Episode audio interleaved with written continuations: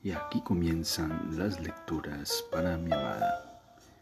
Bienvenida a este espacio donde haremos una lectura de la escritora brasileña Clarice Lispector.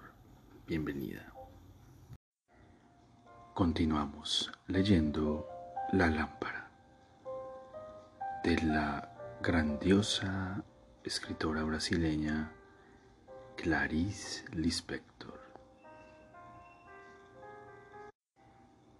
Ella pareció caer en una gran perplejidad ante esa pregunta. Retrocedió asustada sin apartar los ojos de Virginia. De repente caminó hasta su madre.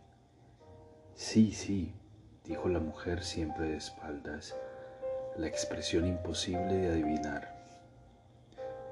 Caminó hasta Virginia, se paró a poca distancia.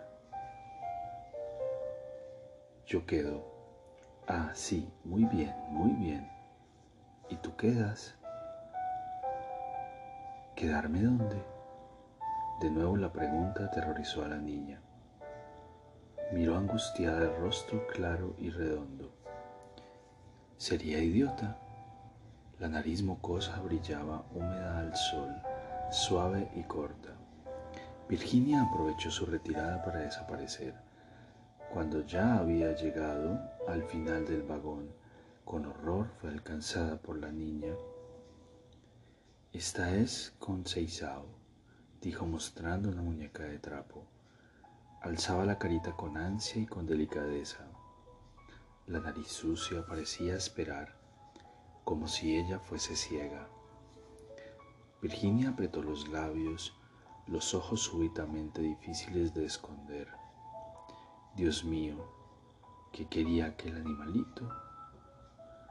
Ah, es bonita, es bonita tu conceizao, le dijo casi en un sollozo. ¿Tú quedas? Tal vez hubiese vuelto para quedarse, pero nadie lo sabía, y a su alrededor los instantes nos unían al futuro. Solo, provisionales y sueltos, le decían todas las cosas y ella las comprendía. Su abuela había muerto y su padre subía las escaleras erguido. Los escalones crujían. Virginia aplazaba hasta el día siguiente el incumplimiento de la promesa de saber si él sufría y ayudarlo. Su madre había tenido leves molestias, sus dientes empezaban a estar viejos y enfermos cuando se levantara de la cama, todo podría estar preparado para que Virginia volviese. Aquel tiempo en Granja Quieta era tan plácido e inexpugnable que ella admitía sin sorpresa la posibilidad de no regresar sin recorrer el campo una vez más, sin permanecer tranquila un instante más junto al río. Miraba, en vano buscaba indicios de su infancia, del vago aire de complicidad y temor que había respirado. Ahora el caserón parecía recibir más sol. La caliza suelta de las paredes roídas había perdido la triste dulzura y mostraba solo una vejez cansada y feliz. Su padre, a pesar de seguir siendo el mismo, se había convertido inexplicablemente en un personaje, su propio personaje. Y su madre se había transformado su piel se había secado, había adquirido un tono arisco, se había conservado joven desde la frente hasta el inicio de la boca, pero más allá la vejez se precipitaba como si le hubiese costado contenerse. Despertaba con el rostro reposado, relleno, comía bien, bordaba, el doble mentón firme, la cabeza medio erguida con satisfacción y dignidad haciendo de su vida una historia perfecta. Los rasgos de su rostro y de su cuerpo se habían vuelto plenos y domésticos. Una gordura pálida le torneaba la figura que, ahora ya tan envejecida y rígida, adquiría por primera vez una especie de belleza, una familiaridad y una simpatía, cierto aire de fidelidad y fuerza como el de un perrazo criado en casa, Parecía haber descubierto un nuevo secreto de vida. Se interrumpía un momento, se pasaba la lengua por los dientes. Cuando iba a Brejo Alto, decía, porque durante 15 días su marido la había llevado cada día en la carreta al centro, hasta que estuviese lista la nueva dentadura. Había sido necesario incluso coser a toda prisa un vestido azul de lino con varias filas de botones. Mientras se pasaba la lengua por los dientes, le volvía a la pequeña y apacible ciudad, con una perturbación que la llevaba a parpadear, la lengua olvidada sobre los dientes superiores, el labio arremangado. Se había vuelto una costumbre buscarse los dientes para un rápido contacto. Y ahora la caricia se repetía inconsciente, como un tic irresistible que ya no parecía devolverle el recuerdo nítido de Brejo Alto, sino solo un cierto gusto rápido y angustiado, un gruñido de aprobación. Al mirarla, Virginia se sentía embarada y esqueada pensando cómo podía vivir aún aquella mujer y cómo la forma de amor que su madre ahora sentía estaba hecha de gula, de total entrega, cansancio jadeante y esperanza. Por Dios, de esperanza. Sus propios pensamientos la asustaban. Virginia reprimía su cuerpo, volvía la cabeza hacia un lado como si la desviase de sí misma. Los miraba fijamente, pero los seguía viendo como en el momento de bajar del tren, los rostros ligeramente torcidos y poco familiares, como si los viese en un espejo. En la granja se respiraba ahora una verdad simple, casi saludable y aireada. Se encendería en cada cuarto un color diferente cuando se cerraban las puertas. En las vidas limpias y claras, donde ningún ángel húmedo se insinuaría jamás, el milagro se había secado como un haz de hierbas quebradizas al viento. ¿Dónde estaba lo que ella había vivido? La granja quieta había perdido lo que tuvo de claustro. Solo durante un instante ella captaba en el aire aquella vibración antigua, aquella vida trémula de las cosas del caserón que tanto había sabido oír de niña la granja había subido a la superficie durante su ausencia y brillaba al sol. Sus habitantes parecían resucitados, pero sin conciencia de su propia muerte. Andaban tranquilos sobre un suelo plano. ¿Qué había pasado? Ella sentía allí que cada cosa estaba libre de su presencia y de su toque. En una rebelión la vida se negaba a repetirse y a ser subyugada. Ahora la casa servía bien a su cuerpo grande y tímido. Observaba con ligera amargura y una sonrisa que deseaba significar experiencia vivida, pero que era solo triste y pensativa. Incluso en el parque de Brejo Alto, se paró apretando el chal que volvía a llevar. La fuente se había parado bajo la pequeña estatua del niño desnudo y sin el brillo del agua se había desvanecido el dios infantil. Un niño vivo jugaba en el surtidor seco, el vestido amarillo. Dos hoteles nuevos se habían instalado en el centro. Algunos chicos y chicas atravesaron las calles con látigos y ropa de montar observando. La ropa de Esmeralda tenía el mismo olor agradable de frescura y sal. Ella se adornaba, se cuidaba, y quemaba perfumes en su cuarto, y tan activa era su preparación que el tiempo se acumulaba mientras ella creía que vivía minutos. Usaba con voluptuosidad la ropa femenina. Sus senos se escondían como joyas entre encajes y volantes. Las gruesas piernas pálidas brotaban de anchas faldas. Ella miraba con sorpresa los vestidos simples, las sedas lisas y el pelo corto de Virginia. Has aprendido poco en la ciudad, Virginia, le decía. Con la edad parecía haberse precipitado en su verdadero cuerpo y Virginia adivinaba por qué los hombres podían desearla. Vicente, sí, Vicente se volvería para mirarla con atención, sin saber que su rostro de repente se volvía masculino y duro. Ella había visto tantas veces esa expresión suya en la calle. porque Esmeralda no se casa? Se encogía de hombros con indiferencia. Su rostro redondo en la parte superior se resolvía en una punta deliciosamente femenina casi repugnante para otra mujer, de tan atractiva y tan destinada a los hombres como era. Y tenía todavía otras marcas. Una minúscula boca arqueada y dura, casi en el mentón, como un juguete desaprovechado. Una boca pálida siempre viva, los ojos un poco saltones, negros, algo en ella inspiraba el deseo de pisarla, de maltratarla incluso sin rabia.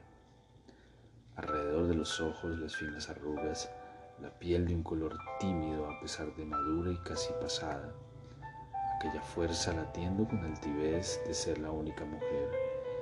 Daniel no hacía nada, dejaba a su padre al cuidado de la tienda. Tostado por el sol, cazaba, nadaba en el río Tenía ahora unos músculos fuertes y brillantes. Vivía con ferocidad y calma en su propio cuerpo. Ella lo miraba de lejos. ¿Cómo acercarse? Con pereza y cansancio le decía pequeñas cosas inútiles. Apenas se encontraban. Él no parecía sentir la falta de Rute. Además, nadie hablaba de ella. Sin embargo, dentro de cuatro meses volvería para pasar un semestre con Daniel. Virginia consiguió algunos momentos de su hermano. Fueron al balcón, se apoyaron callados, distantes. Daniel, dijo ella, me gustaría hablar de Vicente. ¿Eh?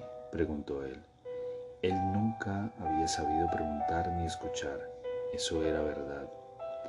Ella pensaba, no tenemos nada que ver el uno con el otro, nada. Y con una tranquila apatía miraba el aire transparente. Era casi el final de la tarde. ¿Lo has pasado? Le preguntó finalmente. Él la miró rápidamente y no respondió. Ella se llenó de un sentimiento difícil y frío. Vio su traje blanco, tan almidonado y estrecho de hombros, el pelo muy liso, insistió por pura brutalidad. ¿La has pasado bien? Tú solo has sabido engordar, pero sigue siendo la misma Virginia, de una vulgaridad y de una falta de comprensión que da pena. Vete al diablo, hija. Se quedaron un momento pensativos. Al final él dijo, me voy a andar. Ella siguió asomada al balcón. Lo vio salir, se encogió de hombros. Él andaba duro y claro, andaba, andaba. Los pasos se sucedían en el silencio del camino pisando las hojas húmedas y espesas. Se metió por los senderos, avanzaba sin prisa. El caserón había desaparecido. Él andaba, atajó camino, cruzó la nueva carretera, entró en las primeras calles de Brejo Alto. En la calle estrecha, cubierta de hierba, algunas gallinas picoteaban en el crepúsculo. Él andaba pisando las piedras secas. La oscura calle en declive se abrió hacia un retal de río luminoso, incoloro y frío. Toda la basura de Brejo Alto se amontonaba negra en sus orillas. Se puso las manos en los bolsillos. Frunció el ceño como ofendido por la evidencia de las cosas. Estaba ahora en una plaza de muros altos, tranquila y llena de un aire claro como el patio de un convento. A aquella hora las ventanas se cerraban Alguna que otra entreabierta mostraba en el alféizar un almohada no recogida. Brejo alto parecía construido de piedra pálida, hierro colado y madera húmeda. Las casas se inclinaban viejas y renegridas. Poco después de un incendio, las hierbas crecían en manojos en los tejados inclinados. Él siguió, se atusó el pelo negro, fino y repeinado. Entró en el centro comercial. De las tiendas aún abiertas venía un olor sofocante al lugar sombrío, por donde andan cucarachas viejas, grises y perezosas. Un olor a bodega. De los hilos del telégrafo colgaban trapos sucios y papeles. Vio la iglesia. Con un movimiento rápido se sacó las manos de los bolsillos Entró en la humedad penumbrosa pisando con pies cautelosos y tranquilos el pavimento de ladrillo. Una vela encendida ardía bajo el altar de San Luis, delgado y delicado. Leyó, no tiran papeles al suelo. Y entonces salió, las manos en los bolsillos. El aire aún era claro. Él andaba.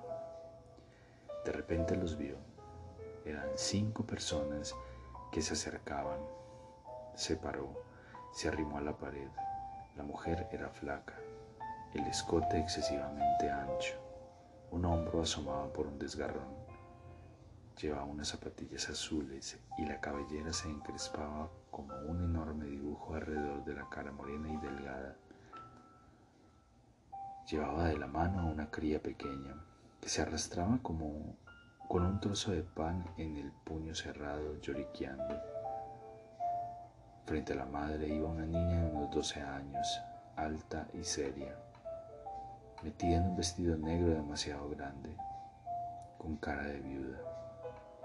Una chica delgadita y viva daba saltitos alrededor de su madre. Cogía una piedra, roía un panecillo mientras se secaba los mocos con el brazo. Detrás de todos un niño de unos nueve años, con la gorra enterrada hasta la mitad de la frente, una mochila colgada del hombro. Cinco personas, dijo era media voz. El grupo se paró delante de la hilera de casas iguales. La cría pequeña dejó de llorar, se lamió la mantequilla de los dedos. El niño se acercó, se quitó la gorra con cansancio.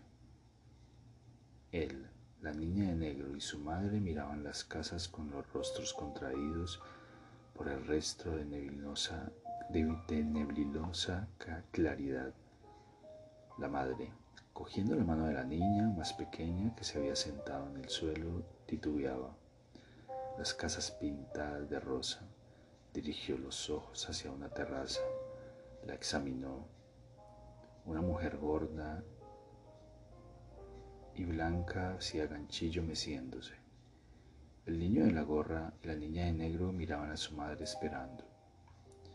Esta paseó otra vez los ojos por la casa, por la mujer que se mecía.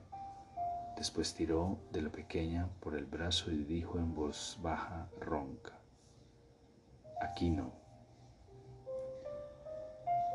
¿Pero por qué no? se preguntó Daniel perturbado, casi encolerizado. La niña de, negra, de negro volvió a andar. La madre arrastró a la pequeña que se frotaba los ojos soñolientos el niño se enderezó la mochila en el hombro, se puso la gorra de un manotazo. La niña delgadita y viva daba saltitos adelantándose en una carrera, esperando robar el panecillo y retrasándose en algún portal. El grupo fue disminuyendo y desapareció. Él había visto, había visto. Suspiró profundamente como si despertase y sus ojos tenían realmente la ciega luminosidad de los ojos que vuelven del sueño.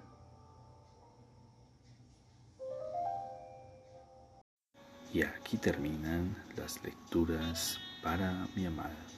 Espero este capítulo haya sido de tu agrado. Te amo, te amo con todo mi ser, todo mi corazón.